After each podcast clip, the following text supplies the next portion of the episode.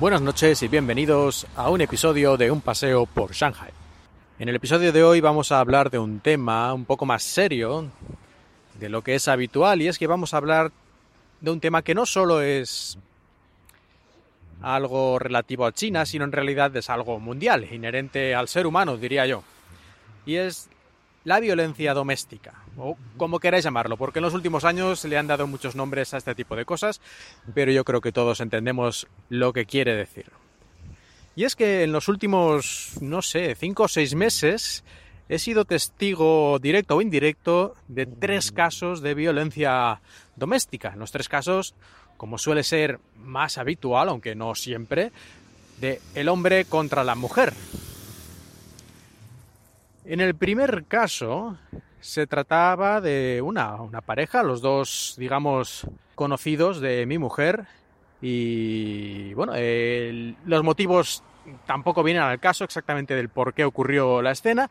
Algo tenía que ver con dinero y otras cosas, y la familia, y la abuela, en fin, de estas cosas un poco complicadas. Pero la cuestión es que el hombre le dio un par de. o un par, bueno, un par o algunas más tortas bien dadas a su mujer, delante del hijo, además al principio todo, uy, qué gran desgracia, el marido que se fuera, la mujer se fue a la casa de la madre, todo ese tipo de cosas casi que parece un poco como que lo hemos visto o escuchado demasiadas veces, pero bueno, así es. Y también como solemos escuchar en las historias incluso de nuestras madres o abuelas, al final todos vuelven juntos y como si no hubiera pasado nada.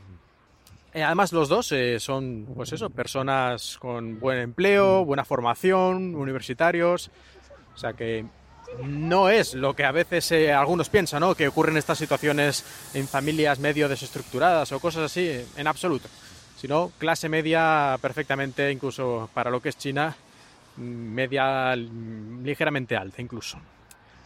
El segundo caso con el que me encontré de violencia doméstica fue, este ya fue un poco más chocante, y es que allá a las 3 de la mañana, un día, sin venir a cuento de nada, alguien empieza a porrear la puerta de, de- mi casa, de mi apartamento, y gritando cosas en chino, una mujer, y nosotros, yo y mi mujer, nos quedamos como que, ¿qué de- pero quién es y qué pasa y qué es esto, ¿no? Y con miedo, porque un, loco o una loca en este caso aporreando la puerta a las 3 de la mañana, pues esto no es normal y no sabes qué hacer, si llamar a la policía o, o ver qué pasa. Y parece que decía algo, según me explicó mi mujer, porque vete a saber, algo de que su marido le había pegado una paliza y que casi la mata y que por favor, que...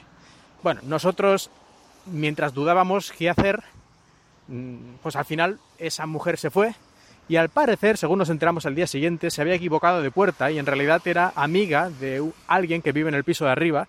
Y claro, en su estado pues se había confundido y, y en vez de ir a la casa de su amiga había empezado a porrear nuestra puerta. Bueno, pues un segundo caso. Y el tercer caso, hace unos pocos días en mi propio edificio, de repente creo que eran, no sé, las 10 de la mañana o algo así, un sábado creo que fue, empiezo a oír unos aporreamientos extraños de como que de unas ventanas o, que se cierran, pero muy fuerte, unos golpes, no sé, algo raro. Y después unos gritos histéricos. Yo al principio no sabía de dónde venían, si de un edificio, del otro. Luego me di cuenta que venían de este.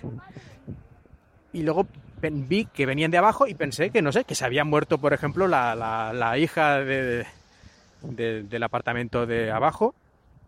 Yo qué sé, había tenido un accidente, se había tirado por la ventana o algo así, porque eran gritos realmente histéricos y desesperados. Pero no, también resulta que el marido le había dado un par de tortas a la mujer y al hijo, o a la hija más bien en este caso, y se montó un escándalo que salieron todos los vecinos a ver qué pasaba, como suele ser en estos casos también. También esta, esta pareja, los dos, buen empleo, eh, estudios superiores, familia, hombre, no, no perfecta, pero bueno, eso que dices parece una familia feliz, ¿no? Con sus dos hijas, su, casa, todo el trabajo, el sueldo, el coche y todo, perfecto todo. Bueno, pues también otro caso de violencia doméstica.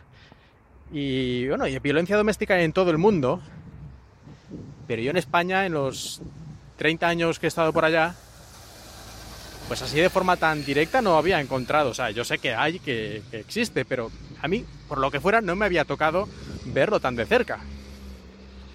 o no me había dado cuenta, no, no, no sé, no había estado al tanto de este asunto. En cambio aquí, en unos seis meses, uno debajo de casa, otro llamando a mi puerta y el otro unos conocidos amigos de mi mujer. Así que yo creo que en general aquí en China, en este campo, están todavía, no, es difícil decirlo, pero 15 o 20 años por detrás de lo que estamos en España, que en España pues siempre parece que en el periódico siempre salen noticias y que estamos muy mal, pero hemos avanzado mucho también.